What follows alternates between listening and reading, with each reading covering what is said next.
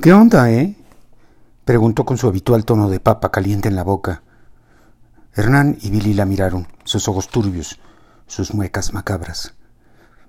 Despídete del colegio Sierra Nevada, hermanita, dijo Billy, acompañando las palabras con una carcajada forzada y lúgubre. Valeria se le quedó viendo como quien mira a un demente o a un bisonte en el zoológico. Estás hasta atrás, hermanito, y mi papá también. ¿Qué pasa? preguntó cada vez más inquieta porque claramente se podía deducir que algo muy grave estaba sucediendo, algo irreversible y trágico. Me están asustando, agregó con voz temblorosa mientras se sentaba en un sillón individual de altísimos descansabrazos. Hernán en esa noche ya no le preocupaba lo que pudiera pasar con su hija. Después de todo era una niña egoísta y manipuladora, una tirana. Valeria era la, la ecuación perfecta, la combinación más exacta de la adolescencia y la burguesía, del mercantilismo, de la aristocracia y el estrógeno. Estaba desbocada y no iba a detenerse. Claro, esto era antes de la bancarrota. ¿Qué pasaría ahora con esa niña en el país de las maravillas burguesas, cuando tuviera que cambiar de vida radicalmente? Hernán no tenía lucidez para pensar en un futuro tan lejano. Hija, hay un problema, dijo Hernán, tratando de conservar el equilibrio y no tirarse al piso a hacer una pataleta. No me digas, exclamó la niña con ironía. Obi, agregó en el argot de niña bien, no soy idiota. Perdimos todo, resumió Billy para no hacer la historia más larga. Pero Valeria no entendió, así de bote pronto, ¿qué perdieron? ¿La dignidad?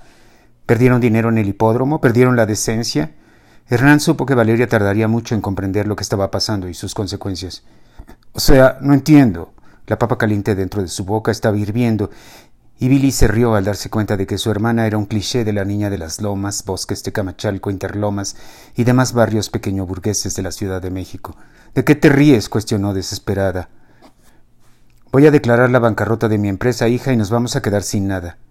¿Cómo que sin nada? ¿Y, el coche que me ibas a comprar?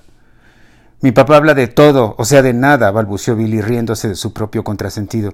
O sea, imitó el joven a su hermana, nos vamos a quedar en la calle, sin casa, sin casa en Coronado, y Cancún, sin yate, sin coche, sin chofer, sin guaruras. No manches, Billy. Eso no es posible, me estás cotorreando y así. Mira, hija, mejor lo hablamos mañana si quieres, dijo Hernán, tratando de ponerse de pie y lográndolo finalmente, aunque pareciéndose a un trompo de juguete. Trató de caminar sin tropezarse, pero se veía demasiado tieso. Un Pinocho, un robot que daba pasos calmos y poco flexibles por las escaleras hasta la recámara principal. Billy optó por exprimirle a la botella las gotas de la felicidad ante la severa mirada de Valerie. Ya en serio, Billy. Es muy en serio, Val, dijo Billy, poniendo una cara ad hoc a las palabras y bebiéndose el restito de la botella. Mi papá está en la ruina. Se acabó todo. Se terminó nuestro nivel de vida. De verdad, neta, que en poco tiempo vamos a terminar en la calle. Billy intentó ponerse de pie y no pudo. Mejor se acurrucó entre los almohadones de la sala importada de Francia. Valeria se había quedado trabada, invadida de ansiedad. Se acercó a su hermano para sacudirlo y gritar ¿Qué vamos a hacer, Billy? Billy caminaba por el pantano de ese pegajoso sueño del vodka, el miedo, la desesperación y la tristeza. Soñaba que alguien lo sacudía, pero lo único que quería era que lo dejaran en paz. Hernán soñó con su luna de miel en Bora Bora, pero Vicky era la esposa, no Caroline.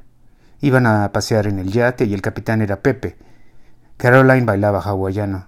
En la vida real, la mujer ya llevaba dormida varias horas, producto del eficaz Valium, en cóctel con Prozac y escocés solo. La casa de Arrayanes se hundió en el silencio. En esa, Vicky también soñó con Hernán.